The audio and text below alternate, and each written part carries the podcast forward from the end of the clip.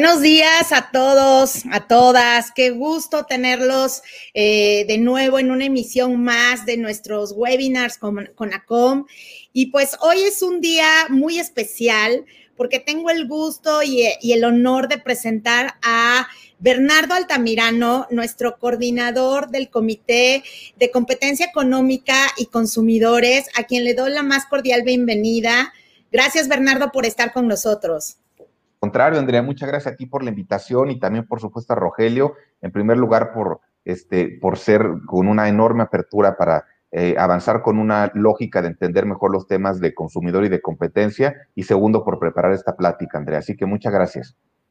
Al contrario, Bernardo, gracias a ti. De verdad es, es, un gusto. Tengo, pues bueno, el placer de conocerte tiempo atrás y sé, sé perfecto cómo ha sido tu, tu, camino incansable en este tema de, eh, bueno, del, del, estudio de los, de los derechos del consumidor y también de, de, cómo poder encontrar, en este caso, sinergia en, en todos los temas de cumplimiento en materia de competencia económica, que creo que es algo que, bueno, que, toca eh, varias aristas de, temas importantes para los negocios y que me encanta que, estés con, nosotros en la CONACOM. Eso es algo maravilloso. Y hoy, eh, al tenerte con, nosotros en este tema, pues me encanta también el, cómo podemos, a, través de, del, del tema que nos vas a desarrollar, cómo podemos encontrar justo esa sinergia. Entonces, pues eh, sin más eh, preámbulos, eh, te, cedo, te cedo el micrófono, querido Bernardo, es todo tuyo. Y empezamos con la presentación. Les recuerdo al público que hoy nuestro tema es principios de cumplimiento en torno a la regulación de los consumidores. Y bueno, ya tuvimos oportunidad de, ver en su momento tu, currículum yo quisiera hacer nota de esto porque eh, no, esa consultoría y esa experiencia que tú tienes hoy como consultor, pues eh, da no nada más para el tema privado, has estado del lado de, servidor público, fuiste procurador de, la Profeco, entonces me encanta porque tu visión 360 eh, grados es algo que a nosotros como espectadores y sobre todo como gustosos de estos temas de cumplimiento nos va a servir. Entonces, Bernardo, adelante Adelante, por favor. Gracias, Andrea, y con mucho gusto. Y eh, uno de los objetivos de esta primera plática que pensamos, este, Rogelio, tú y yo, en torno a cómo diseñar eh, esta introducción a, esta nueva eh, coordinación dentro de la CONACOM, es que justamente, pues primero tratemos de entender todas las aristas que hay dentro del tema de la regulación de las relaciones de consumo y de manera específica, pues sobre todo que se permita abrir un panorama para eh, la membresía y para los interesados en estos temas de CONACOM y que se observe que no solamente es un tema ni de abogados, porque obviamente es de interés para despachos de abogados como el tuyo y de muchos otros, pero también dentro de las propias empresas, dentro de sus áreas de relaciones con gobierno, dentro de sus áreas de compliance y por supuesto para muchas otras organizaciones que están vinculadas con estos temas de consumo y sin duda alguna pues el eje central de todos estos temas que es el propio consumidor para que entienda mejor cómo están eh, trabajando y avanzando las empresas que la verdad hacen muchas cosas por estar siempre a la vanguardia de tener mejores productos y servicios y al mismo tiempo de desarrollar mejores prácticas corporativas. Entonces, por eso esta primera plática, Andrea y amigos de Conacom, va a ser un poquito más amplia desde el punto de vista de entender todo el panorama, de entender qué es lo que nos trajo aquí en materia de la regulación de los consumidores y de ahí plantear algunos escenarios y algunos retos de lo que implica la materia de compliance en eh, la regulación de los consumidores. Entonces, si les parece, avanzamos, por favor. Em, tenemos esta plática diseñada en tres ejes. Em, sobre todo en este primero vamos a hablar un poquito de estos antecedentes y del entorno regulatorio en materia de, eh, de relaciones de consumo. En el segundo eh, capítulo veremos un poco el tema de cómo se relaciona esto en la construcción de confianza dentro de las mismas relaciones de consumo. Y el tercero, que es ya para ir aterrizando de una manera muy puntual entre lo que es la tradicional visión de programas de autorregulación con la visión de los programas de autocumplimiento que también se desarrollan en la materia de protección al consumidor. Así que avanzamos, por favor, con eh, los primeros elementos de reflexión histórica, eh, en donde, pues primero hay que entender que eh, cuando hablamos de derechos de los consumidores, no es solamente un tema comercial, porque si no estarían sobre todo en una legislación o en un código exclusivamente de comercio, sino que estamos hablando de un conjunto de derechos básicos que se han venido diseñando y regulando a lo largo del tiempo y que bajo esta perspectiva, eh, pues ha sido parte de un debate internacional, ¿no? Prácticamente como lo hemos visto en materia de derechos humanos, en donde hemos visto que entran organismos como la ONU, que de repente van habiendo resoluciones eh, jurisdiccionales de manera eh, global, pues bueno, así ha sido la evolución en la construcción de los derechos básicos de los consumidores y que pues parte de la premisa de cómo podemos empezar a reducir lo que en el, en el lenguaje de esta materia se conoce como esos actos abusivos eh, y esas infracciones a la ley en materia de protección al consumidor. Porque también lo que hemos visto a lo largo de estos años que se ha regulado esta materia es que hay una intrínseca vinculación del modelo de protección a los derechos de los consumidores con el modelo económico que subsiste en diferentes naciones. No es lo mismo como eh, se empieza a atender eh, la visión de protección al consumidor en la época de la fundación de la Federal Trade Commission en Estados Unidos a partir de 1912, a cómo, por ejemplo, eh, se hicieron múltiples evoluciones y desarrollos relevantes a partir del discurso de Kennedy en los años 60, pero tampoco es lo mismo lo que pasa en naciones como México, cuando la Profeco nace en los años 70 con una visión todavía muy eh, eh, de, una economía cerrada y con muchos retos en la materia de desarrollo empresarial y de proveeduría. Y como en la actualidad seguro tampoco ocurre en muchos países donde también hay muchas restricciones a la libertad empresarial y que tampoco tienen una gran capacidad de desarrollo de las empresas. Entonces, por eso, eh, esta parte del desarrollo de las empresas y del modelo económico es algo que está intrínsecamente asociado con el modelo de regulación que exista en materia de protección al consumidor. Y también, obviamente, esto se observa una gran diferencia entre donde hay alguna economía desarrollada, cómo han encontrado el mecanismo para incentivar más, competencia, más competitividad, mejores prácticas y una protección más de vanguardia frente a otras en donde la verdad el diseño parece ser todavía este, muy precario eh, y que sobre todo va generando un ancla para las empresas en lugar de que esto vaya generando eh, una forma de acelerar el crecimiento eh, y mejores prácticas corporativas y empresariales. Adelante, por favor. y de esta manera, entonces, estamos, este, adelante, por favor. De esta manera, entonces, partimos de que ha sido una discusión, sobre todo que está inmersa en cómo se han estado eh, desarrollando las empresas desde el siglo XIX, eh, sobre todo en Estados Unidos, en donde de repente, eh, desde incluso desde finales de la, del siglo XIX, en esta famosa era dorada o la Gilded Age, se observa cómo las, este, organizaciones sindicales, organizaciones de, de, personas relacionadas con temas de interés de consumidores, empiezan a acotar eh, a, la libertad empresarial y empiezan a acotar eh, esa eh, forma de hacer negocios sin preocuparse de las consecuencias y efectos que puedan tener en los consumidores y en el mercado. Y de manera específica, este, se va observando cómo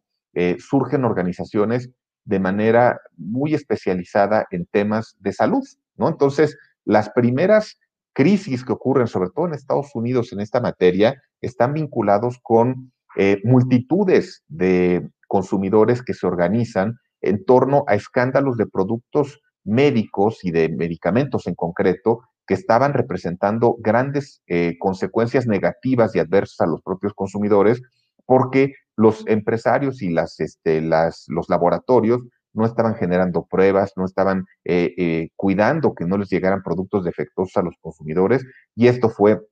esa primera revolución social que ocurre en el mundo y de manera específica en Estados Unidos, en donde la sociedad se involucra para buscar mejores elementos de regulación y mayor protección. Segundo el elemento que empezó a vitalizar mucho este debate fue que efectivamente, este, pues ustedes imaginarán que conforme fue creciendo también el modelo comunista, pues empezaron a chocar esas dos visiones de libre mercado, capitalista, estadounidense y de todos los países que estaban desarrollándose en torno a ese modelo, junto con el modelo comunista, en donde efectivamente pues no había esa libertad empresarial, todo estaba enfocado con industrias em, eh, del Estado, Y bajo esa premisa, pues para este modelo comunista, este, el bienestar del consumidor estaba enfocado fundamentalmente al tener la capacidad de adquirir una cantidad limitada de bienes y servicios provistos por el propio Estado mientras que pues en la visión capitalista pues obviamente está la premisa de que el mercado a través de sus empresas es el que tiene la capacidad de brindar los mejores servicios y productos a través de esquemas competitivos y que el consumidor pueda optar por elegir entre el que mejor le convenga a su patrimonio y a su propio bolsillo. Y de esta manera es que eh, se imaginarán que hubo una gran tensión en cuanto a los efectos de estas regulaciones en las empresas. Muchas de ellas fueron reacias al estar este, entendiendo eh, cómo se iba restringiendo su capacidad eh, de libertad empresarial y que obviamente también se fueron observando avances económicos y comerciales asimétricos, no solo en el mundo, sino dentro de las propias economías nacionales, a través de entender los diferentes mercados eh, y de cómo estaban desarrollándose algunos de una manera mucho más dinámica, positiva y atractiva, y que al mismo tiempo estaban dando mayor eh, bienestar a los consumidores. Y en penúltimo lugar, pues también tenemos que reconocer que hay entornos culturales muy diversos, ¿no? O sea, incluso dentro de un solo país. Eh,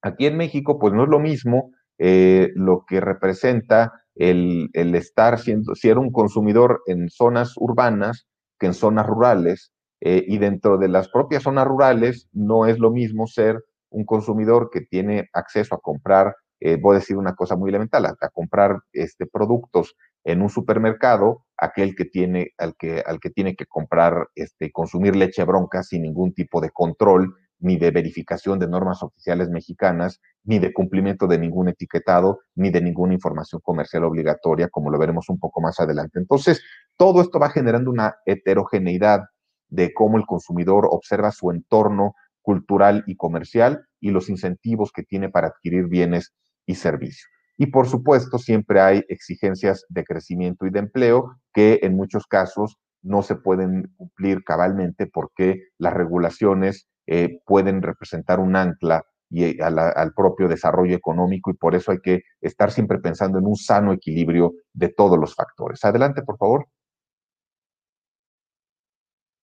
Ahora, la pregunta es, eh, ¿y por qué se regula la libertad empresarial en este tenor? Y la primera respuesta que vamos a dar, obviamente, es muy este, simple y muy sencilla, pero sobre todo lo que nos va a permitir es identificando cuáles son los objetivos de la regulación en materia de protección al consumidor. Adelante. Y las dos razones por las que se regula, o bueno, la razón fundamental es para eh, limitar o para atender las externalidades que generan las relaciones de consumo. Y eh, si uno observa las diferentes regulaciones que existen eh, lo que podemos tratar de hacer es que las concentremos en dos grandes ejes que son los que preocupan más a la regulación en materia de consumidor. Uno es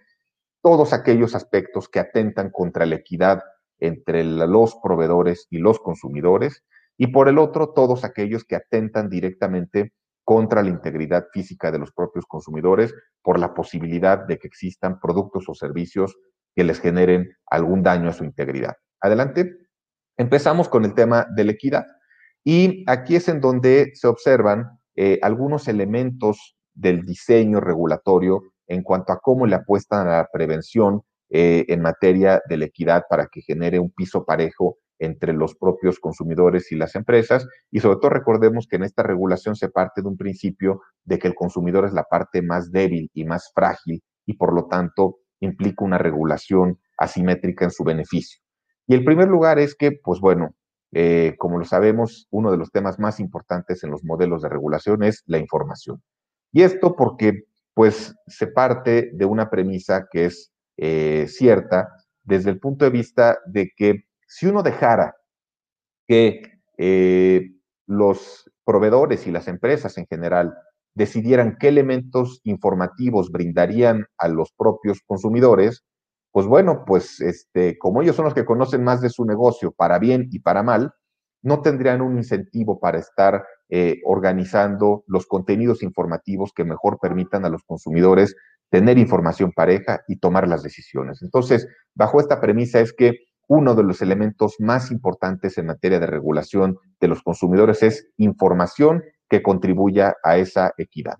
El segundo elemento es la de los contratos. Y aquí lo que es muy relevante es que, a diferencia de lo que ocurre en muchos otros países, recordemos que en México tenemos una fórmula bajo la cual se puede establecer eh, un registro de contratos de adhesión dependiendo de los diferentes rubros de los que se trate y que en muchos casos estos registros son obligatorios eh, para las propias empresas. Y esto en muchas naciones observan este registro de contratos de adhesión como una locura. O dicen, ¿cómo tiene que haber este, registros obligatorios? Este, esto atenta contra la libertad y el derecho contractual. Pues bueno, este es un tema que existe desde hace muchas décadas en México y que es parte de este modelo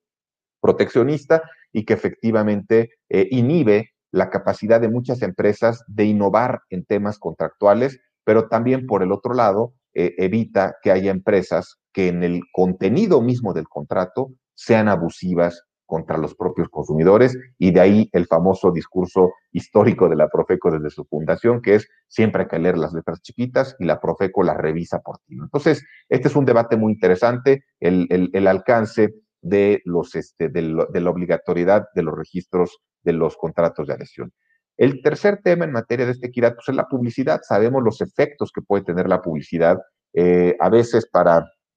para la gente que no está tan inmersa en estos temas de las relaciones de consumo, pues la verdad, la publicidad que vemos en la televisión o la que escuchamos en el radio, en muchos casos es tal vez la publicidad más filtrada desde el punto de vista de que ya dentro de las propias organizaciones y empresas revisan mucho sus contenidos, eh, los, este, los están eh, eh, encauzando hacia el buen cumplimiento, pero si ustedes se meten en muchos casos a la publicidad impresa, a la publicidad online, que hoy es en día la, la principal tendencia de crecimiento, ahí uno se encuentra unos contenidos publicitarios con algunas eh, pretensiones y sobre todo con unas afirmaciones de lo que supuestamente ofrecen esos servicios que son abiertamente engañosas y que están dañando el mercado y que están dañando a posibles consumidores que quieran comprar ese bien. Entonces, este tema es muy importante, el de la publicidad, y por supuesto, prevenir prácticas abusivas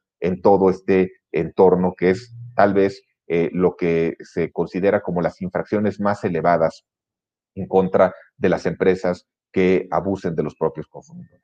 Y también la propia regulación establece mecanismos reparatorios. Como ustedes saben, la Profeco establece un mecanismo conciliatorio que, eh, pues la verdad ahí cuando yo hablo con empresas, eh, siempre les digo, oye, bueno, el, tema eh, no, no, es malo tener quejas, la verdad, pues es parte natural de una relación humana y más cuando uno tiene clientes y consumidores a gran escala. Lo que es malo es no atenderlas. Y lo que es malo es, sobre todo, no dar un sentido de cómo esas quejas de los consumidores te ayudan a entender mejor tu producto o tu servicio y cómo puedes también tratar de generar eh, un ajuste en el mismo. Y bajo esa premisa, pues yo siempre invito a las empresas a que eh, tengan mucho cuidado respecto de, la, de los despachos y de los abogados que los acompañan a, a dar atención a estas conciliaciones, porque en muchos casos, sobre todo, nada más están buscando el, el resolver, este, que, les, que, que, eviten una multa o que eviten el pagar alguna compensación importante, pero por el otro lado, esas esos despachos no les dan un feedback a las empresas de cómo están viendo los consumidores sus frustraciones, sus precauciones, sus temores, y eso les impide tener información que después se convierte estratégica para mejorar su propia empresa. También hay temas que se tienen que resolver ante jueces y obviamente ellos son los que definen las reparaciones que correspondan y este, todo lo que tiene que ver con solución de disputas y el otorgamiento y la, consignación de multas son temas que están en esta materia de regulación por la equidad. Adelante, por favor. El siguiente, la segunda, el segundo eje que comentaba era justamente de la regulación por la integridad física. Y aquí ustedes se podrán imaginar que este es uno de los temas más relevantes desde el punto de vista de evitar que los eh, consumidores estén adquiriendo productos y servicios defectuosos o, dañinos en sí mismos que estén pudiendo generarles algún problema a su integridad física. Y sobre todo que este es un tema que históricamente ha sido eh, uno de los que, eh, sobre todo países como Estados Unidos, han estado empujando con mayor fuerza en toda esta agenda de protección y de regulación de los consumidores. No en vano, mientras que en los años 70, cuando se crea la Profeco en México, en Estados Unidos, más que crearse algo semejante a la Profeco, se crea una comisión especializada en materia de seguridad de productos, que es justamente la que está estudiando y que está revisando productos en todo Estados Unidos este, que no vayan a representar un daño a los propios consumidores. Y bajo esta premisa también este, parte del tema de la importancia de la información, este, que ya no la voy a abundar, pero aquí hay otro tema muy importante también que tiene que ver con el etiquetado, sobre todo partiendo de que en el ámbito este, del TEMEC hay muchas reglas de etiquetado que son compatibles y que son reconocidas entre los tres países y que entonces bajo esa premisa este, se vuelve muy importante el entender cuáles son los elementos informativos que deben de, incorporarse dentro de ese propio etiquetado. En tercer lugar, es que con todo este esquema de tercerización de servicios y de pruebas a través de los laboratorios y de otros eh, terceros reconocidos, pues es muy importante que, en nuestro país hemos avanzado desarrollando eh, gran cantidad de agentes muy serios y de mucho reconocimiento que ayudan a las empresas a estar haciendo las pruebas de sus productos y de todos estos eh, servicios que están brindando y que bajo esta lógica eh, estén minimizando la posibilidad de que existan riesgos que se trasladen desde las empresas hacia los propios consumidores. Entonces, esta parte es muy importante, la de contar con pruebas y laboratorios este, relevantes y sobre todo con restricciones de ventas por diferentes eh, edades. Este, por ejemplo, ahí es a donde se llega mucho a temas de que hay ciertos productos que no eh, pueden ser vendidos a niños menores de tres años por el tamaño de las piezas, que si se le atora en la tráquea, en fin, o sea, toda esta parte es muy importante tener claridad de por qué están diseñadas esas reglas y esas restricciones, porque buscan justamente prevenir algo que atente contra la integridad física de los propios consumidores. Y en caso de las reparaciones, pues está el tema de responsabilidades administrativas y eventualmente penales que también se puedan generar por este tema. En México poco a poco hemos ido, ido avanzando con la cultura de los recalls, que como ustedes saben, son todos estos esquemas mediante los cuales las empresas tienen que estar haciendo un llamado para que se eh, recupere eh, determinados lotes que pusieron en el mercado y que se observó que tienen algún problema. Y de lo contrario, pues este, si sabiendo las empresas que hay algún riesgo para los consumidores y no incurren en estos esquemas de recalls y de información al mercado, pueden generar responsabilidades importantes para su propia empresa en caso de que haya algún daño y en particular algún daño grave a estos consumidores. Entonces, este tema de los recalls es algo que cada vez está creciendo su importancia en la regulación y en la atención de México y sobre todo en el entendimiento de las empresas de cómo deben enfocar este tema. Eh, y por último, por supuesto, el tema de reparación de daños y de multas que también existen este, en el ámbito administrativo. Adelante, por favor. Eh, y entonces aquí eh, las técnicas con las que tradicionalmente se han regulado estas externalidades que estamos mencionando, pues son las del orden y instrucciones muy específicas, que son sobre todo este, tanto este, instrucciones de qué hacer y qué no hacer como empresas. También tenemos una legislación y una regulación muy rígida, este, que más que estar proponiendo incentivos, pues pone estas este, órdenes este, e instrucciones, como estaba mencionando anteriormente. El tercer elemento, como ya lo mencionaba anteriormente, se parte de la premisa que el consumidor es la parte más débil del mercado y por eso se le da una protección adicional este, en muchos aspectos. Eh, la, la, regulación también parte, amigos de CONACOM, desde una perspectiva de dividir el mercado. O sea, lo que hace es que pone al consumidor de un lado y a la empresa del otro, en lugar de buscar una visión integral que haga que converjan y que sobre todo la empresa tenga más incentivos de hacer las cosas bien a través de buenas prácticas, de, este, de, avanzar en una cultura corporativa más desarrollada eh, y, que en lugar, y, y, sobre todo con una visión más inquisitorial como es la que existe en la legislación y en la práctica mexicana. Y por último, pues obviamente existen instituciones complejas, en donde no solamente es la Profeco, sino como lo vemos un poco más adelante, hay muchas otras eh, instituciones y organismos que están vinculados con esto y que también existen algunas eh, posibilidades en la que las propias autoridades estatales se involucren eh, de una manera tímida, pero que se involucren y lo veremos un poquito más adelante. Adelante, por favor. Ahora, en este momento creo que es importante preguntarnos sobre si esta regulación es efectivamente eficiente. Entonces, ustedes en sus despachos de abogados, en sus propias empresas o como consumidores, siempre hay que hacernos esta pregunta y que nunca hay que dar como dada una legislación específica y hay que preguntarnos si es eficiente esta regulación, si efectivamente fortalece a los consumidores o es una traba burocrática innecesaria, si esto genera mejores empresas o no, si esto también eficienta a los gobiernos para trabajar mejor en sus labores de tutela, vigilancia y protección, si esto amplía nuestra satisfacción y bienestar como consumidores y si como economía crecemos y estamos también avanzando en generar esquemas de innovación y de mejor empresarial. Entonces, siempre hay que tenerlo en mente y siempre hay que ponerlo en la mesa y no hay que temor de platicarlo con autoridades y con reguladores, porque no puede ser nada más una visión que fortalezca burocracias sin que realmente ni se fortalezca al consumidor ni se fortalezca a las empresas. Adelante. Y bueno, para terminar este eh, apartado, traigo dos elementos para reflexión. Uno es, eh, es muy importante en este tema, entonces, cuáles son los elementos clave para definir este marco legal. Entonces, obviamente el tema de la primacía e imperatividad de la ley desde el punto de vista formal y material, y aquí ya podrán ustedes anticipar que decir, oye, bueno, yo soy una empresa o yo soy un despacho y acompaño empresas y nos hemos preocupado a ver todos los detalles de la regulación. Ah, pero en el mercado informal están vendiendo los mismos productos este, sin revisión de los etiquetados, sin revisión tal, pero además nadie tampoco los verifica, nadie está haciendo una revisión de que efectivamente no sean un riesgo para los consumidores. Entonces, como que esto parece un doble estándar y este tipo de prácticas no convienen a nadie y por eso hay que empujar que siempre la ley esté, esté eh, siendo obligatoria para todos y obligar sobre todo a este, los que están en la informalidad a que se apeguen con estos criterios de protección a los consumidores.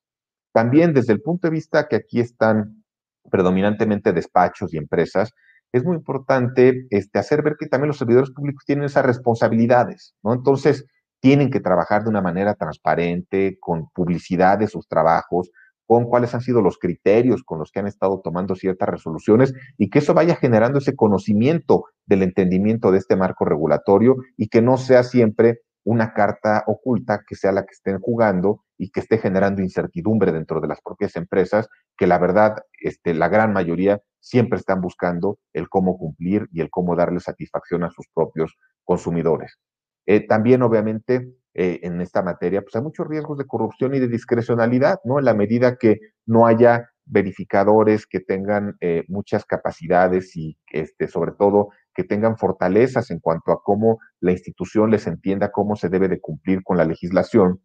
pues bueno, cada uno puede estar interpretando su cumplimiento de una manera este, diferente y puede ser que sobre un mismo tema, un verificador en, este, en Monterrey tenga una visión contradictoria de lo del verificador en Cancún y, este, y a la misma empresa le esté generando uno una palomita de que lo hizo bien y al otro le esté cerrando su negocio sin razón sin sentido, y todo esto va generando mucha este, inconformidad y muchas inconsistencias en la aplicación de la ley. Y por eso aquí la, la, prioridad es siempre buscar el respeto y la protección de los derechos básicos de los consumidores, desde el punto de vista, insisto, de esto de que son derechos básicos, que tienen carácter este, universal en términos de esta regulación, incluso de la propia Organización de las Naciones Unidas, y que también se reconozca que las empresas son sujetos de derechos, que tienen la posibilidad de recurrir este, algunas resoluciones que sean indebidas o que no, cumplan con las formalidades que establece la propia ley y que esto vaya permitiendo así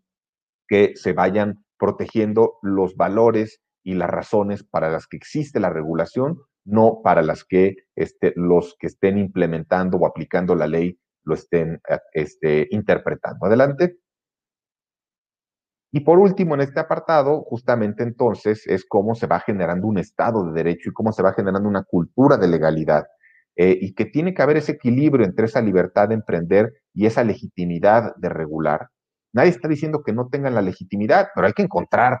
cuáles son este, las verdaderas razones y, los objetivos de esas regulaciones y no nada más que era una regulación a cada momento. Eh, también, obviamente, este, pensar mucho en ese sentido que a mí siempre me gusta decir como love the land, este, como se dice en los del este, common law, desde la perspectiva de que esto tenemos que ir haciendo que todos sintamos, tanto empresas, consumidores, despachos, organizaciones, que estamos hablando de un conjunto de derechos y responsabilidades que crecen incrementalmente y que van conformando ese patrimonio de cada generación y que nos permite a todos cada vez ser mejores y apostarle a mejores empresas, a mejores consumidores, a mejores mercados y a mejores niveles de crecimiento y de competencia. Y, eh, y por eso también eh, es muy importante entender que hay grandes diferencias entre cómo se aplican estos criterios de regulación en materia de protección al consumidor en países del common law como aquellos del derecho continental, como es el caso de México. Adelante, por favor. Este, y bueno, aquí ya, ya no quisiera apuntar mucho porque esto sí nos va a, nos puede implicar este, mucha, este, mucho material, pero bueno, entender que las, las agencias este, tienen diferentes niveles de autonomía y de especialización, que obviamente hay mecanismos de interregulación, que, interacción que tienen estas agencias con diferentes órdenes de gobierno y que, este, adelante por favor, aquí es en donde encontramos este, justamente esta evolución histórica de estas agencias. Este, llegué hasta el 2002 porque ya después ha habido este, ajustes, ¿no? Pero fundacionalmente la Profeco sí fue una punta de lanza en, ver este, estos temas de tutela específica de algún derecho vinculado con las personas en nuestro país este, desde el 76, pero vean ahí cómo tomó 14 años para que se creara una Comisión Nacional de Derechos Humanos, después se crea también, por supuesto, la Comisión de Competencia Económica, que desde el punto de vista de bienestar de los consumidores es fundamental, este, y después se van vinculando otras empresas, otras agencias que son muy importantes en materia de protección a los consumidores, como el famoso COFETEL, hoy IFETEL, y también la CONDUCEF en materia de los usuarios de servicios financieros, que es una agencia que da igual o mayor cantidad de servicios por lo que implica el que son usuarios que son que pertenecen a la banca y otros este, servicios financieros que atienden a millones de usuarios en todo el país y por supuesto la COFEPRIS como organismo en materia de protección a los consumidores del sector salud. Adelante. Adelante. Adelante, por favor. Y eh, terminaría esta, esta primera reflexión con el tema de que tenemos en México entonces un modelo centralista y muy burocrático, en donde pues se inhibe a que los estados y municipios intervengan de manera activa y medible en las funciones de protección a los consumidores. O sea, así como hay delitos que son atendidos por las fiscalías estatales por considerarse menores y que es mejor su perspectiva de que se atiendan desde lo local, aquí en materia de protección a los consumidores no hay tal. No hay tal. Entonces, este, la Profeco tiene que intervenir así se trate de que una báscula en un supermercado este, fue alterada y está vendiendo kilos incompletos. Entonces ahí es cuando dices, oye, ¿y no hay economías de escala? ¿O cuál es la lógica de que sea la Profeco que esté atendiendo estas cosas? Pero vamos, son temas muy importantes que hay que tener en mente porque eso impide que los gobiernos estatales se involucren de una manera mucho más ágil y comprometida. Y como ocurre, por ejemplo, aquí de, nueva cuenta pongo Estados Unidos, los, los fiscales estatales se involucran de una manera interesantísima en materia de protección al consumidor y son ellos quienes detonan muchos casos de fraudes y abusos, abuses y están evitando que estén creándose empresas locales que estén dañando a los consumidores y a los mercados y que tienen un mejor sentido de cómo deben de estarlo eh, atendiendo y combatiendo. Entonces, ese es un tema que hay que tener siempre en mente, que aquí es muy centralista el modelo y que prácticamente todo está delegado en la propia Profeco. Adelante.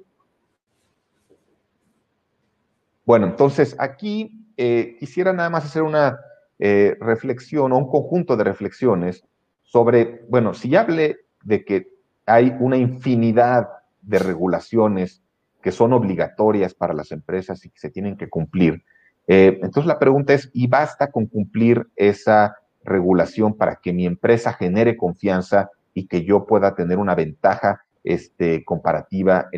con los propios consumidores? Adelante. Y entonces ahí es en donde nosotros, este, desde nuestra propia organización, hemos estado observando cuáles son los valores y las causas de esta confianza, en la que efectivamente se redimensiona el valor del riesgo, este, los consumidores se sienten más este, seguros y confiados comprando sus productos o servicios, se fomenta esa formalidad y cultura de la legalidad, promueve el emprendedurismo y las mejores prácticas y genera mayor competencia con base en la propia reputación, fortaleciendo a los consumidores. Entonces, por eso es que las empresas no les basta y no les bastaría nada más decir, yo estoy cumpliendo. No, hay que buscar cómo generar esa confianza, cómo agilizar y cómo ganar mayor terreno en el mercado y cómo tener mecanismos extra regulatorios para avanzar este, con todo lo que implica este, con los consumidores y en su momento, como lo diremos, con las propias autoridades. Adelante. También, obviamente, este, para esta construcción es importante tener empresas íntegras que, que impulsen un esquema de ética y responsabilidad corporativa, de transparencia, que hablen con compromiso y con sensibilidad con los consumidores y con respeto a los empleados. Hemos visto empresas que no respetan a sus empleados y que públicamente enfrentan grandes controversias y por eso es muy importante cuidar esos aspectos y que también le apuesten a la innovación y a una innovación que sea efectivamente probada en laboratorios y que no sea una innovación que de repente se les genere un boomerang porque no probaron esos servicios, esos productos y de repente les están generando afectaciones a la integridad a los consumidores, como lo estábamos comentando. Adelante. También eh, es muy importante el plantear, este, adelante por favor, es, es muy importante plantear cómo esta confianza se convierte entonces en la principal moneda de cambio en el mercado, agiliza y simplifica el intercambio comercial y permite que la empresa y que los propios consumidores ganen. ¿no? Y esto es algo que es algo intangible y que sobre todo parte del cumplimiento de la regulación, pero al mismo tiempo la excede por mucho y que son muchos elementos dentro de la cultura corporativa de las empresas que tienen que irse afinando día a día para ir generando esta confianza este, que beneficia a los consumidores. Adelante. Aquí yo creo que me, me, voy a brincar varios de estos aspectos porque sobre todo aquí lo que hablaba es cómo justamente con el Better Business Bureau, eh, nosotros cuando lo trajimos a México es con ese sentido de contribuir con las empresas a generar esa confianza y que esta organización existe en Estados Unidos desde 1912 y que está orientada a ir generando estos esquemas de autorregulación, de autocumplimiento, pero esta parte este, informativa me la voy a brincar este, por, este, por factor del tiempo y me voy a ir, Andrés, si te parece, directamente a los temas de autorregulación y de autocumplimiento. Entonces, si te parece perdón, bueno, me gustaría antes de que antes de que continuáramos con esta con esta segunda parte que, me parece totalmente eh, interesante porque digamos que ya es el plan de acción ya ya es eh, en este caso qué es lo que se está haciendo. Eh, acotar toda esta información valiosísima que nos has dado y, hacer reflexión en lo siguiente. algo que tú mencionaste que me parece importante es el tema de los sistemas económicos, que, debemos de ver que, el tema del, del, derecho del consumidor, del estudio de lo que implica la competencia económica, pues no nada más es un, no nada más es un factor que se debe de ver del lado de la empresa, ni tampoco es un factor que se debe de ver del lado del gobierno, ni tampoco del lado del consumidor. Digamos que, en, ese, en esa relación tripartita debe de existir una corresponsabilidad. Y me encanta esto que acabas de mencionar porque algo de lo que, de, lo que podemos eh, mencionar o rescatar de nuestra de nuestra experiencia en México es que, pues, que tenemos, como bien indicas, el tema centralista, esto es de que, de que tenemos una, una procuraduría que absorbe eh, temas que pueden ser perfectamente analizados y que pueden ser perfectamente también combatidos a través, en este caso, de, de los gobiernos locales, estatales.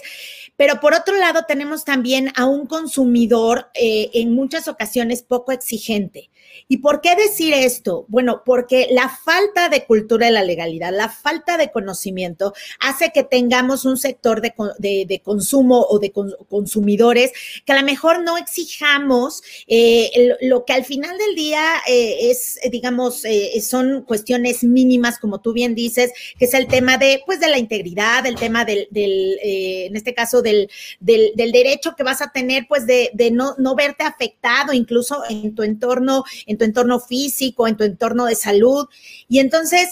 eh, muchas veces yo, yo me he podido percatar desde el despacho y también desde el trabajo que, que, que, nos, que nos toca cuando estás dentro de una empresa, que ese conocimiento no existe. Y entonces, ante ese desconocimiento, ¿qué sucede? Bueno, pues el consumidor lo que hace es pensar que eh, la legislación le da totalmente la razón, en este caso, a la empresa.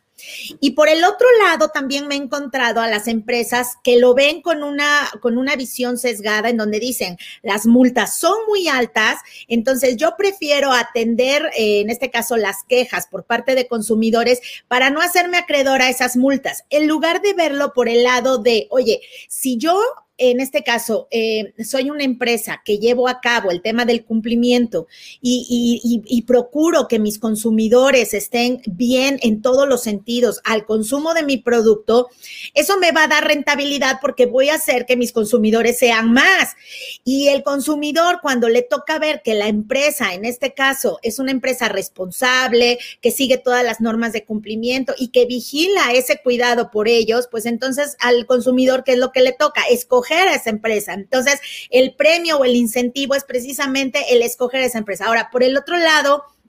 cuando hablamos del tema de gobierno, pues podemos tener un marco regulatorio centralizado y como tú bien dices, un marco regulatorio en donde eh, efectivamente existe ese sistema de multas que a mí me parece algo bueno porque a, mí me parece algo bueno porque digamos que es el premio incentivo. Si tú eres una empresa que trabajas bien, no vas a hacerte acreedor a eso. ¿Por qué? Porque cuando llegues a la conciliación, que a mí coincido totalmente contigo, lejos de ver eso como un, como a lo mejor un foco de, de oye, ¿por qué esta empresa está llegando al tema de la conciliación? Es un, un área de, un área de, de, de oportunidad para poder visualizar en qué te estás equivocando como empresa al ofrecer tu producto o tu servicio. Entonces, es una forma de que, digamos, tengas indicadores de qué tienes que mejorar. Y entonces, si la empresa acude y en lugar de acudir nada más con la visión de, no, yo no voy a ceder absolutamente en nada en lo que diga el consumidor porque el consumidor va a abusar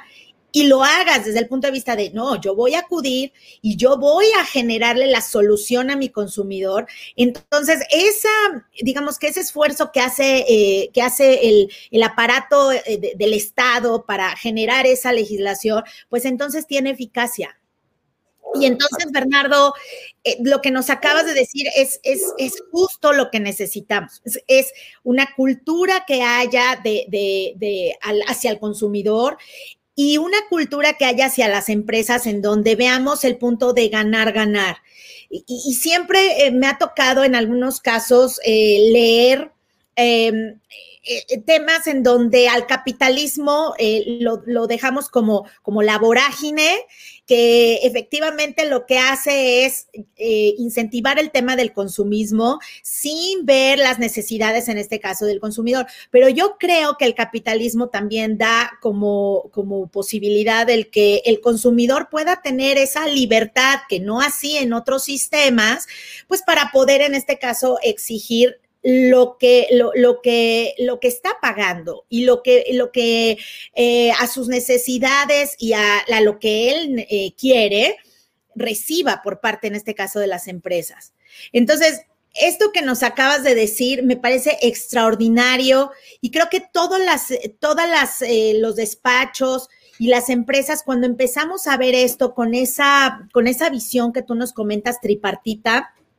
creo que podemos dar eh, eh, un paso adelante. Entonces, eh, no quise dejar pasar la segunda parte de tu exposición sin mencionar esto, porque ese trabajo que, que, nos, nos, comentas, Bernardo, y que nos vas a, a platicar con, con este modelo creo yo que tiene mucho, mucho estudio, mucho estudio atrás y, a mí me gustaría que tú, que tú nos dijeras cómo ves, que ya lo has hecho, pero cómo ves al sistema, en este caso de, del consumidor y del tema de empresa y del tema de la competencia económica en México? O sea, una posición real, que yo lo acabas de mencionar, es centralista desde el punto de vista de la, del Estado de Derecho, pero ¿qué hay ¿Cómo ves al empresario y cómo ves en este caso al consumidor en las áreas de oportunidad? Claro, Andrea, y muchas gracias por la reflexión. A ver, nada más antes de tratar de, responder esta este, pregunta, me iría a la reflexión inicial que hiciste eh, cuando hablas un poco de esa parte de la cultura de consumo y en particular qué tanto se informan los consumidores, eh, efectivamente hemos avanzado eh, mucho a lo largo de estas décadas en que los consumidores se informen con mayor detalle de qué es lo que tiene como ventaja un producto y no solamente se enfoquen a comprar con el precio, que sí es un tema importante, pero no es siempre el mejor, ¿no? Entonces, eh,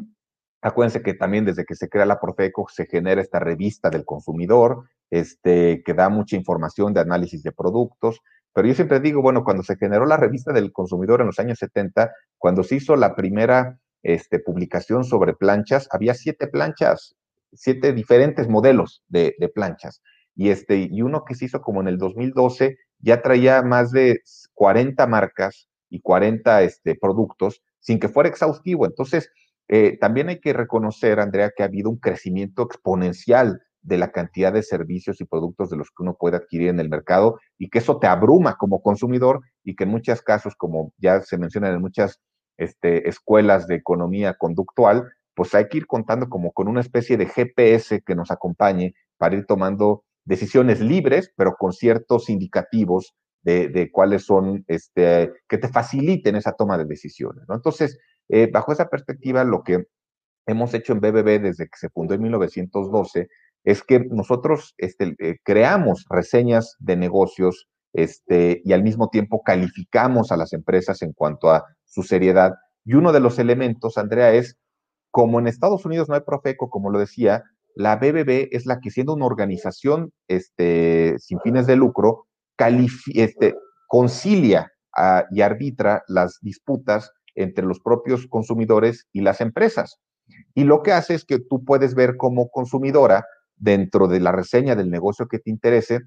toda la cantidad de conciliaciones que ha hecho esa empresa, puedes ver cómo se sustanciaron, puedes ver cuál fue el reclamo del propio usuario y eso te permite, por un lado, saber, oye, de qué la gente se está inconformando, pero por el otro lado, cuál es la forma en la que la empresa está enfrentando esa problemática y si respondió o no, ¿no? Entonces, todos esos elementos poco a poco son muy importantes irlos avanzando y sobre todo también entender cuáles son a veces las nuevas tendencias que hay de algunas empresas que están enfocadas hacer como reseñas más con un sentido de negocio y de presión a empresas de que estén este, dando algún tipo de comisión o algún otro tipo de pago en su beneficio, pero que con eso les dan algún tipo de estrellita o algún tipo de beneficio. Entonces, todo eso hay que irlo entendiendo y hay que entendiendo cuáles son esas dinámicas que existen frente al consumidor en lo contemporáneo. Y respecto a tu pregunta, pues es, muy difícil tratar de hacer un balance. Eh, lo que sí es muy importante reconocer es que en México hemos avanzado de una manera impresionante en temas de, las prácticas empresariales y de las prácticas corporativas. Eh, yo con, las giras y con los eventos que he hecho en múltiples países de Latinoamérica, afortunadamente se, se observa que tenemos grandes ventajas comparativas, eh, incluso dentro de empresas globales. O sea, tú puedes ver el comportamiento de una empresa global aquí en la Ciudad de México frente a alguna otra en, este, en algunas otras partes de Latinoamérica y, y el, este, y el estándar y el desempeño es este, mejor aquí que en, que en otras partes, ¿no? Eh, también en cuanto a las, este, en cuanto al diseño de las propias instituciones, eh, ahí es en donde creo que todavía tenemos un poco de espacio para avanzar, eh, porque la Profeco se quedó mucho con ese diseño, ya no de los años 70 cuando se crea, sino de los años 90, cuando es cuando tiene una reforma más de fondo este, a, a, su marco legal. Y en cambio, en países sudamericanos, yo destacaría Chile, que es este, magnífico en cuanto a su desempeño de la autoridad. Eh, agregaría de manera específica a Perú con su famoso Indecopi o a propia Colombia con su este, subintendencia de industria y comercio. Todos ellos están enfocando ya los temas de una visión integral en donde por un lado ven competencia, de manera integral ven el tema de protección a los consumidores e incluso en algunos países como Estados Unidos ellos lo ven como un triángulo lo ven todo inserto, es competencia, consumidores y privacidad. Y aquí en México seguimos este, segmentados como por silos y tenemos consumidores, competencia en otra autoridad y privacidad en una tercera autoridad, cuando yo creo que esos tres ejes sería bien interesante eh, integrarlos y que permita una visión tanto de las empresas como de los consumidores y de las autoridades mucho más atractiva y agregando que las entidades federativas, Andrea y amigos, deben de tener un papel importante en la prevención y en la atención de abusos de mercado, ¿no? Bueno, entonces, si, me permiten, avanzamos, por favor, para ya meternos al tema de autorregulación y de autocumplimiento. Adelante, entonces nosotros aquí en BBB en México empezamos desde una perspectiva de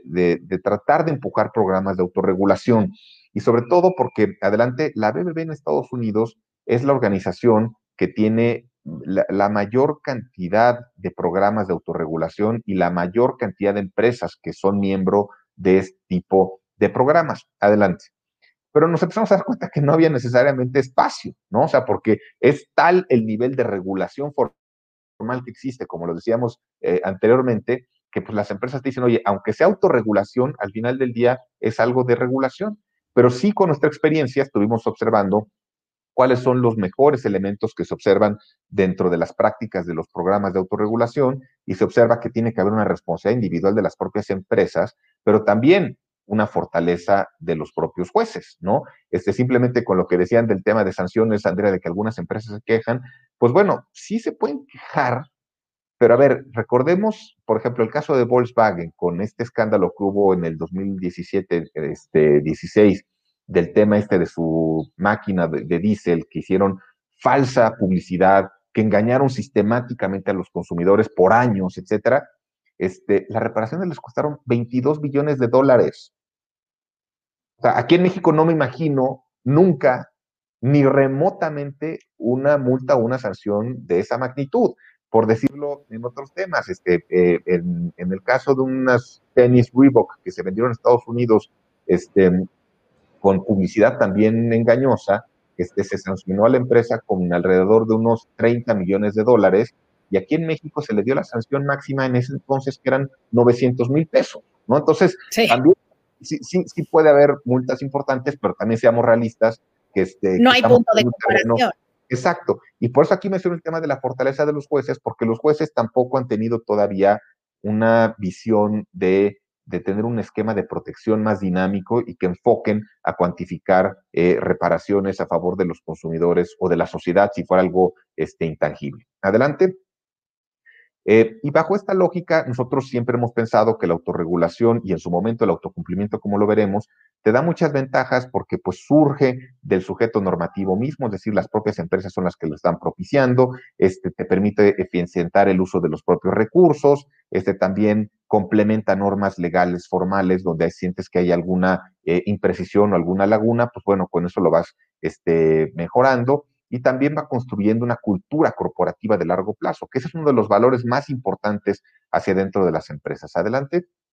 También eh, tenemos aquí cuatro elementos que nosotros hemos analizado como clave para la autorregulación, que sea exitosa, que sea creíble y que sea benéfica para los mercados, para las empresas y los consumidores. Primero, que tienes que elaborar estándares significativos y relevantes para la industria que se trate. Eh, también que te genere eh, un, eh, un, tercer independiente que sea ese agente de confianza que te ayude a administrar esos programas de autorregulación y es donde justamente la BBB como organismo independiente ha sido el que administre los programas de autorregulación de múltiples industrias en Estados Unidos. Tiene que haber una gran transparencia porque estás lidiando con un tema de interés público y tienes que rendir cuentas. Adelante. Eh, y aquí nada más los voy a enumerar porque no me voy a tener, pero tenemos mil programas de autorregulación, bueno, no mil, pero tenemos muchos programas de autorregulación muy exitosos. El tema de la atención en Estados Unidos de los consumidores en materia de, este, insatisfacción de compra de sus vehículos para hacer los, este, las reparaciones y los, este, eh, y en su caso, que este, hacer los cambios que corresponda. Adelante.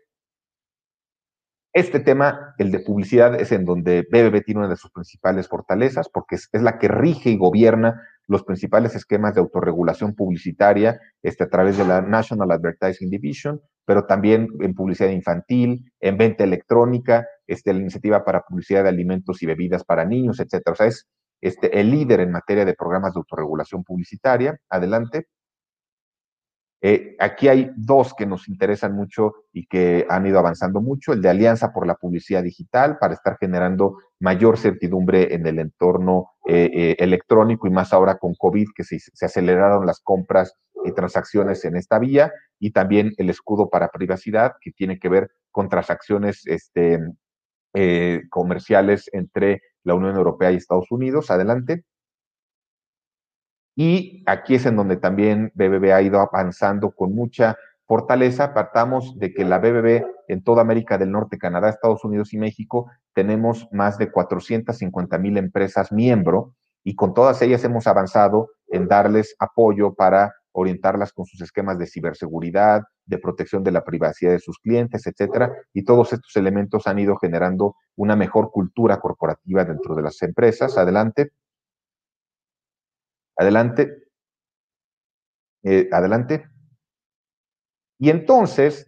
respecto de la regulación, preguntarnos si estas leyes se aplican o se cumplen de manera automática. Y aquí es donde entramos al tema de autocumplimiento. Adelante.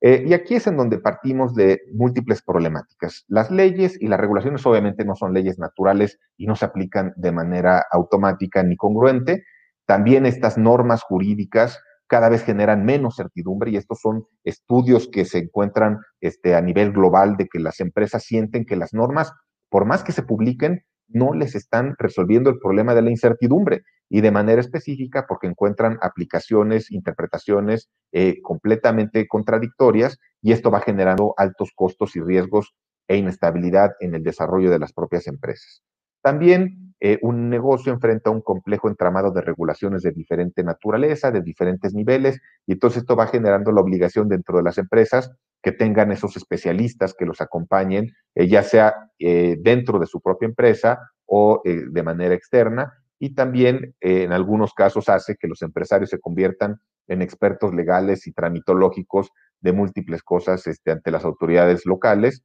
y, por supuesto, y lamentablemente, con altos riesgos de actos de corrupción. Adelante.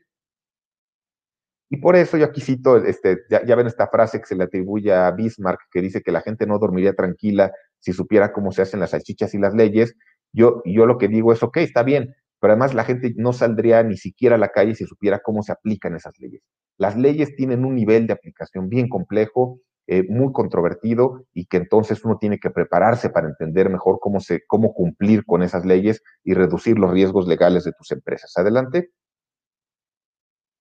Y en este sentido es en donde justamente estos riesgos legales de las empresas encuentran este, múltiples requerimientos legales internacionales, nacionales y locales, eh, normas pocos claras y con diferentes interpretaciones. Estas leyes son frecuentemente desconocidas en sus consecuencias de aplicación. Eh, las leyes dependen de múltiples interpretaciones y en todas partes del mundo las empresas consideran que las leyes son una constante amenaza y un factor que les genera riesgos. Adelante.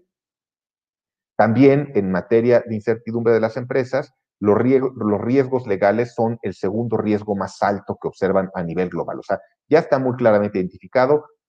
No, me vengan con, con, el invento de que las leyes nos van a resolver un problema. Las leyes y las regulaciones contribuyen a generar mayor controversia y problemas de interpretación y que nos generan riesgos en la operación de nuestras propias empresas. También existen estos riesgos que son poco conocidos y entendidos por las diferentes áreas legales, que en muchos casos lo ven con una perspectiva muy tradicional, este, más enfocada a lo contencioso y menos enfocado al compliance y a la cultura corporativa, y están desperdiciando esa capacidad de fortalecer a las empresas, sus procesos y su propia reputación. Y en este sentido, es indispensable que estas empresas avancen en prevenir y atender los riesgos y en específico de los riesgos en materia de la regulación de los consumidores a través de una administración de estos riesgos legales. Adelante.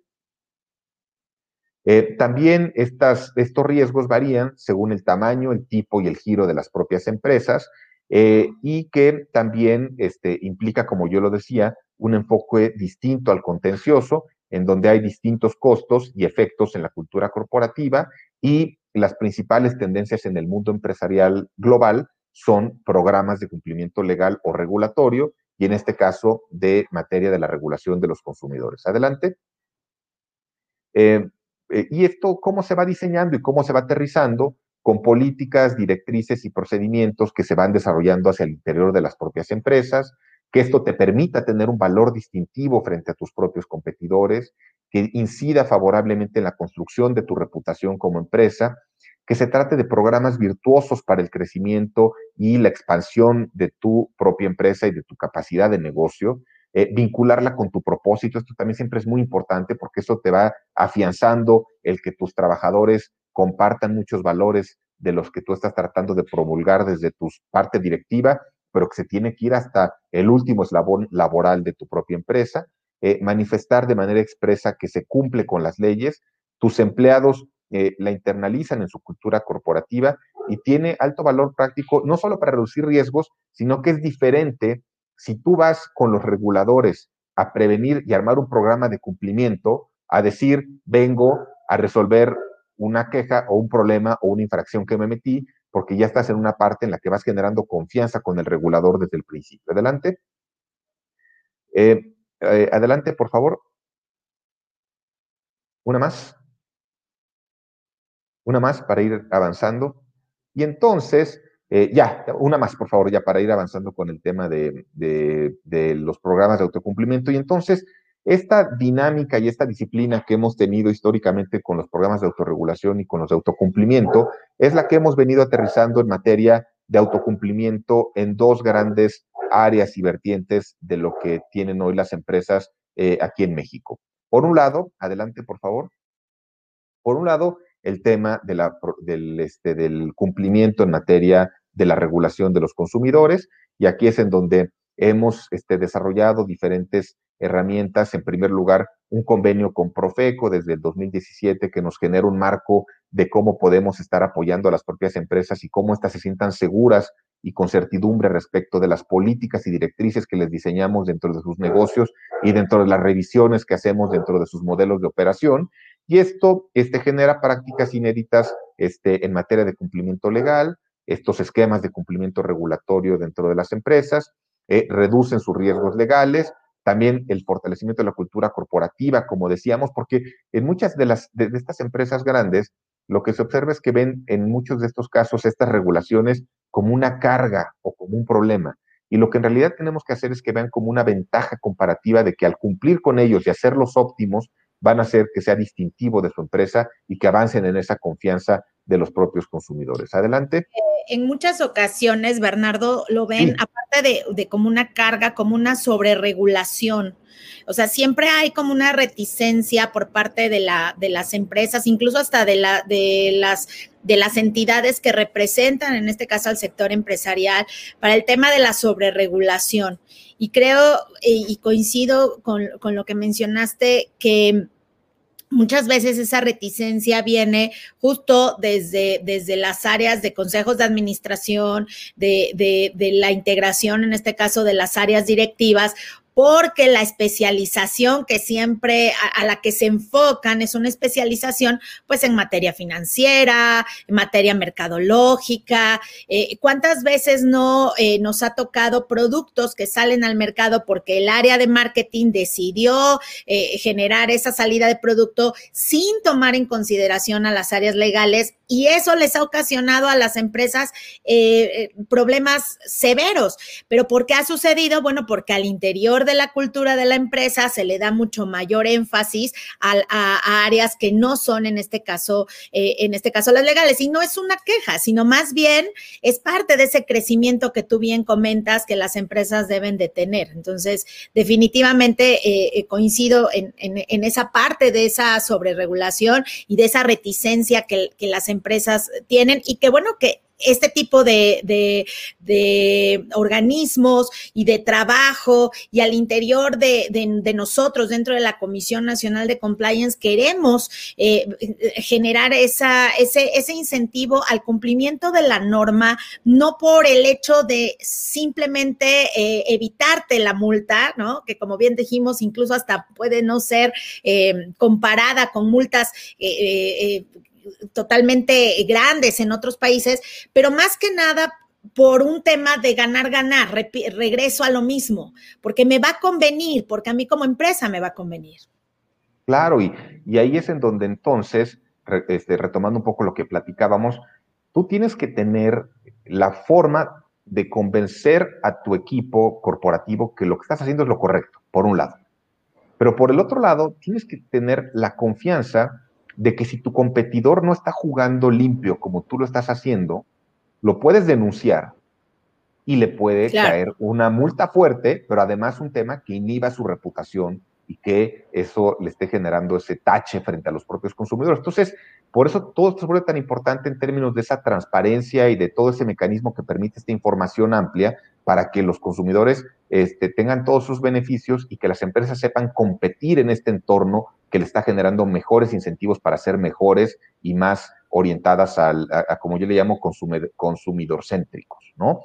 Este, claro. Y el segundo tema que también hemos, este, que hemos estado trabajando de manera muy intensa son los programas de autocumplimiento en materia de privacidad a la luz de la regulación mexicana con los mecanismos este, que conocemos de autorregulación vinculante establecidos por las diferentes regulaciones del INAI. Sobre eso no lo voy a comentar ahorita porque no es el objetivo, pero sí es el tema de, de por qué yo veo tan importante el vincular sistemáticamente la regulación a los consumidores, el tema de competencia económica y en su caso el de privacidad, pero que al final del día las empresas están consumiendo mucho este tipo de servicios porque se vuelve necesario e indispensable para generar certidumbre dentro de sus propios procesos. Adelante.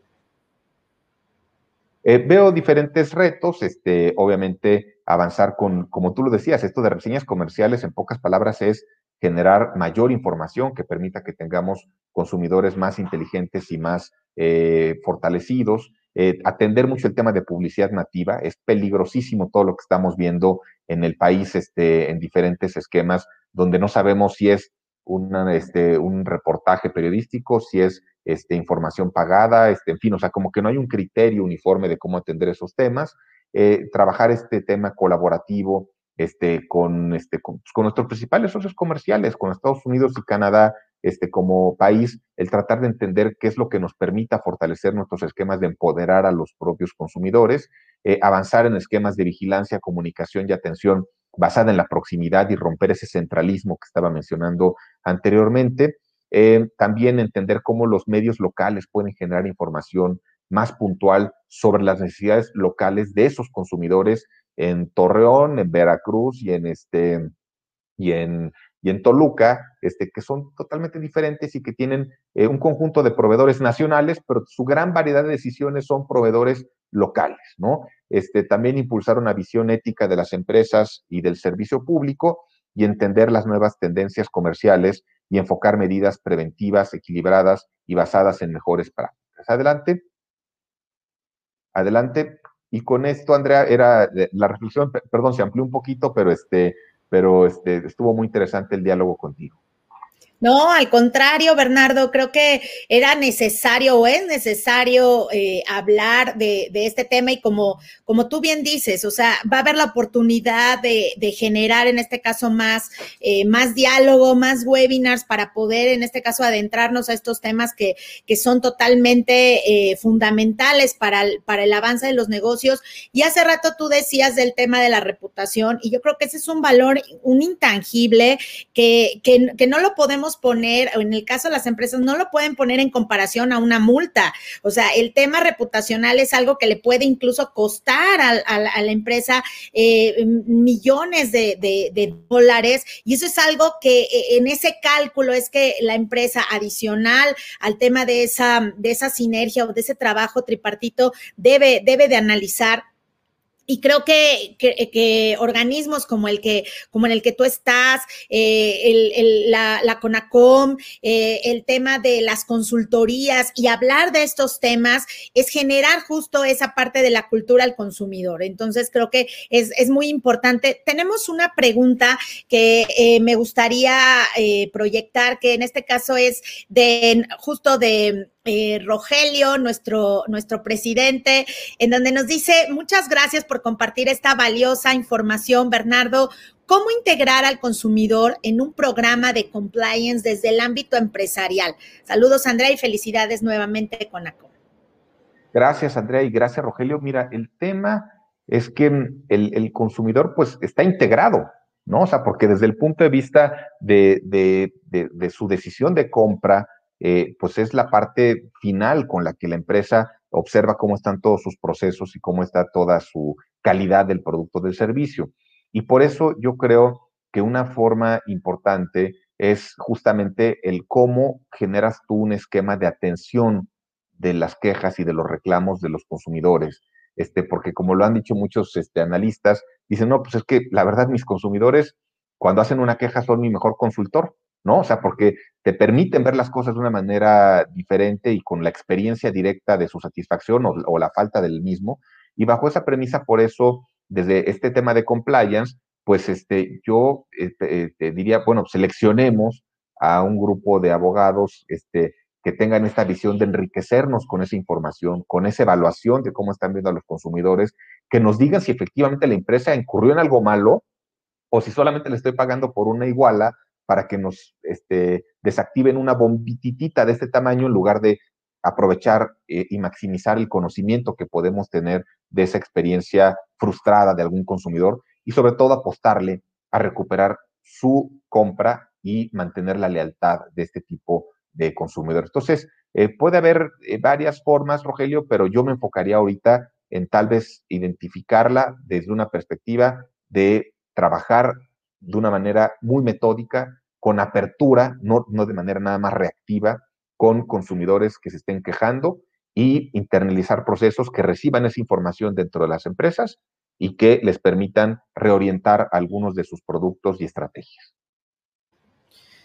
Sumado a lo que, si me permites, Bernardo, a lo que acabas de mencionar, Creo que es importante que dentro de las empresas siempre haya un área especializada en los temas de consumidor, sobre todo cuando se trata de empresas de venta retail, en donde es un cúmulo, o más bien es una gama grande de, productos que se van a vender. Entonces, siempre es importante que haya un área específica. Entonces, sumado a lo que tú acabas de mencionar, en un programa de cumplimiento en donde tienes un esquema de cómo accionar ante una queja del consumidor, le estás dando justo esa entrada a ese tercero interesado que hoy no lo conocemos, pero que al final va a ser eh, parte importante de ese, de ese esquema de, cumplimiento, porque depende mucho de cómo reacciona en este caso la empresa para saber si de verdad la empresa está tomando las medidas necesarias, incluso de prevención y de atención, en este caso, al, al propio consumidor. Entonces, coincido totalmente.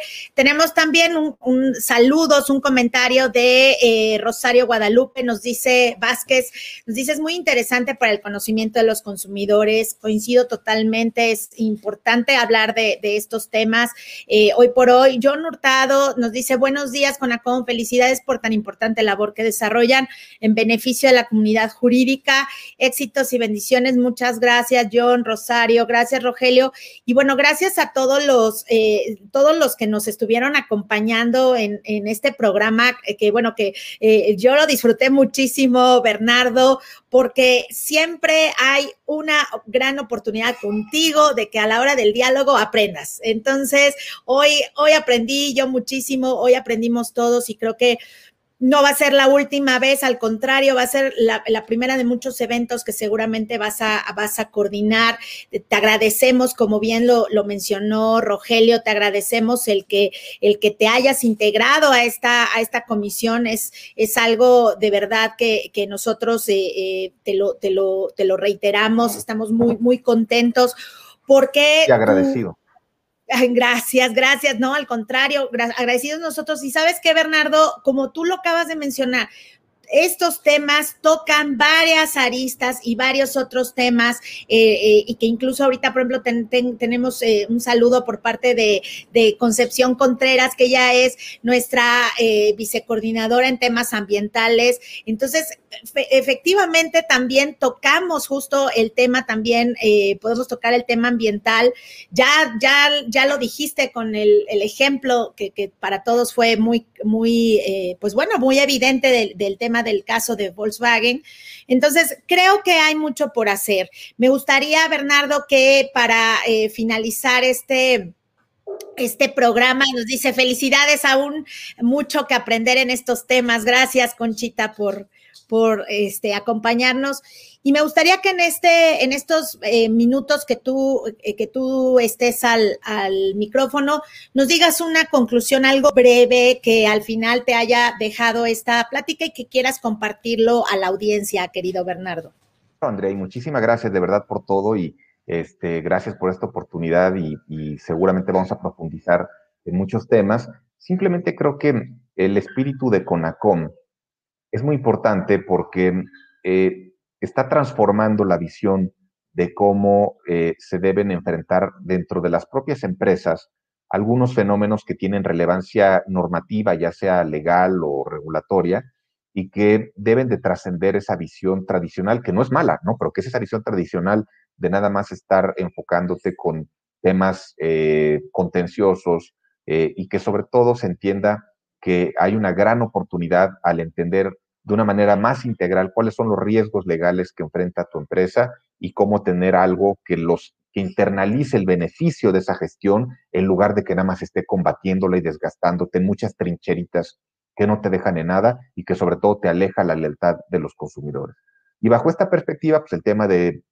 los consumidores es eh, interesantísimo y de una gran riqueza de experiencias y de diversidad de temas y subtemas, y que obviamente dentro de las empresas lo que necesitan muchas de estas áreas son aliados que los acompañen con una visión este, más integral como la que estamos platicando, que a veces se sienten un poco desatendidos o se sienten olvidados dentro de las propias empresas. No, o sea, cada vez cobra más relevancia a nivel global, que ya está consolidado, y más aquí en México, y entenderlo como un área estratégica dentro de las empresas para tener una ventaja comparativa frente a sus eh, contendientes y, rivales y que les permita crecer más y ganar mejor reputación y mayor este, eh, valor agregado. Entonces, este sería el mensaje final, Andrea. Gracias a ti y a Rogelio por la invitación y mi respeto a la CONACOM y que siga siendo un espacio de